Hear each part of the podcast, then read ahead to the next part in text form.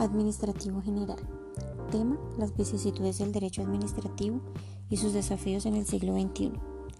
El derecho administrativo en el, Estado liberal clásico.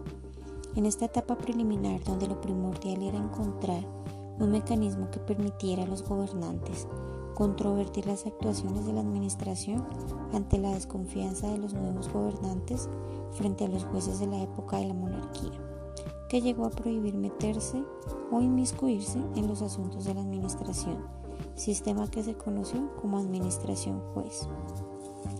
En esta etapa tiene ciertas limitaciones en cuanto al campo de acción.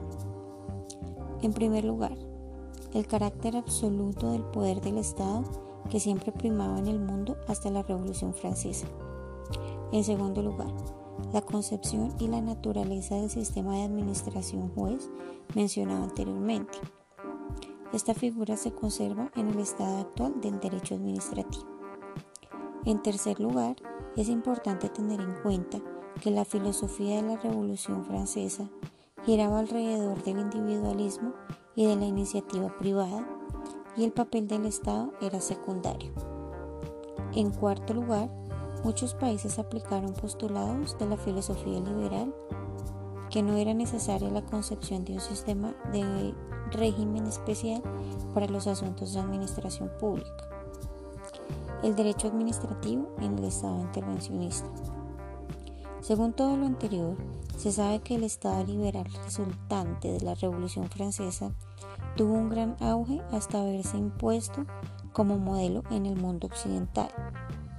No se conservó con su carácter original de corte individualista, pero en el siglo XX se caracterizó por la presencia de las ideas sociales que transformaron ese modelo de Estado hacia el Estado intervencionista. En esta etapa, es donde se consolida en varios países la idea del régimen jurídico especial para regular la actuación de la administración pública.